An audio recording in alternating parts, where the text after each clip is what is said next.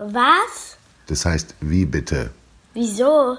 Wie erkläre ich's meinem Kind? Ob Schulstreiks für das Klima in Ordnung sind. Von Friedhof Küchemann.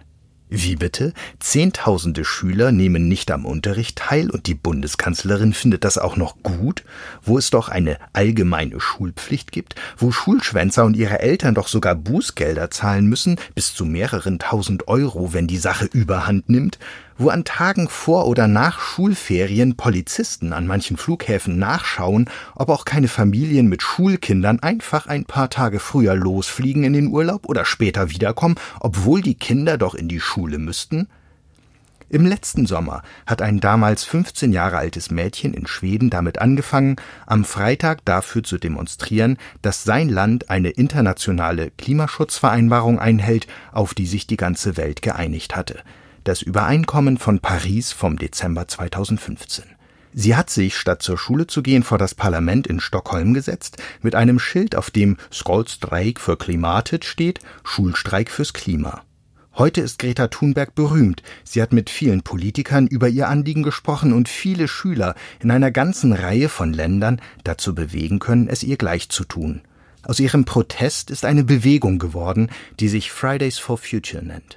Vor einer Woche war Greta mit tausenden Demonstranten in Hamburg auf der Straße und in einer Woche, am 15. März, soll es auf der ganzen Welt Demonstrationen für den Klimaschutz geben.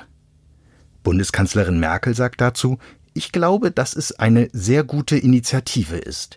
Sie findet es gut, dass Schülerinnen und Schüler demonstrieren und mahnen, schnell etwas für den Klimaschutz zu tun. Gleichzeitig wirbt sie um Verständnis dafür, dass es nicht so schnell geht, wie die Demonstranten sich das wünschen. Die Bundesbildungsministerin Anja Karliczek, wie Angela Merkel von der CDU, hingegen sagt deutlich, auch unterstützenswertes Engagement gehört in die Freizeit und rechtfertigt nicht das Schulschwänzen. Nur ist es leider so, dass sich die Erwachsenen, die eigenen Eltern vielleicht mal ausgenommen, nicht so besonders dafür interessieren, was Jugendliche in ihrer Freizeit machen, sofern sie nichts anstellen. Der Klimaschutz ist den Schülern so wichtig, dass sie dafür ihre Schulpflicht vernachlässigen. Mit den Worten der zwölf Jahre alten Mathilda Viele Erwachsene denken natürlich, die Schule ist wichtig und da darf man nicht einfach so fehlen, aber die leben ja auch alle nicht mehr so lange. Wenn wir erwachsen sind, müssen wir mit den Folgen des Klimawandels leben. Auch für Jasper, 13 Jahre alt, rechtfertigt das Anliegen ein Streik in der Schulzeit, wenn es nicht nur um ein persönliches Bedürfnis geht. Der Klimawandel ist etwas anderes, als wenn man mit einem Lehrer nicht gut klarkommt oder das Essen in der Mensa schlecht ist, sagt er. Man muss doch nur mal mit den Schülern sprechen, die auf solche Demos gehen, ergänzt Lilith, ebenfalls 13 Jahre alt. Die haben sich alle informiert und wissen, weshalb sie dorthin gehen. Die wissen, wer verantwortlich für den Klimawandel ist und was man tun kann. Wer Schülern also unterstellt, sie hätten mit den Fridays for Future Demonstrationen nur einen willkommenen Anlass zum Schuleschwänzen gefunden, macht es sich vielleicht etwas einfach. Außerdem ist das doch unfair, sagt Lilith. Über Erwachsene, die streiken, sagt niemand, dass sie nur die Arbeit schwänzen. Selbst der Präsident des Deutschen Lehrerverbandes, Heinz-Peter Meidinger, glaubt, dass es unter den Demonstranten kaum echte Abseiler gebe, die nur deshalb zur Klimademo gehen, um nicht zum Unterricht zu müssen. Zum einen geht es also darum, das Anliegen der Schüler ernst zu nehmen. Das machen fast alle Erwachsenen, zum Glück. Zum anderen geht es darum anzuerkennen, dass sie für ihr Anliegen den Unterricht sausen lassen wollen. Das machen schon lange nicht mehr alle. Und es ist wieder etwas anderes, das auch noch zu unterstützen, egal in welcher Rolle, ob als Eltern, als Lehrer, als Schuldirektor oder als Politiker. Immerhin ist und bleibt es eine Ordnungswidrigkeit, wenn schulpflichtige Kinder einfach nicht zur Schule gehen, und es drohen im Extremfall sogar Bußgelder, schlimmstenfalls Gefängnis.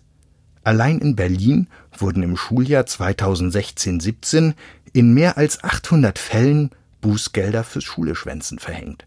Ein paar Jahre vorher ist dort eine Mutter zu neun Monaten Haft auf Bewährung verurteilt worden. Ihr Sohn hatte an mehr als tausend Tagen unentschuldigt gefehlt. Es muss also ganz schön was zusammenkommen, damit es schlimm wird. Andererseits sehen unentschuldigte Fehlzeiten im Zeugnis eigentlich immer doof aus, wenn man sich damit um einen Praktikums- oder Ausbildungs- oder Studienplatz bewirbt. Wer das im Zeugnis sieht, könnte meinen, dass es hier jemand mit seinen Pflichten nicht so genau nimmt.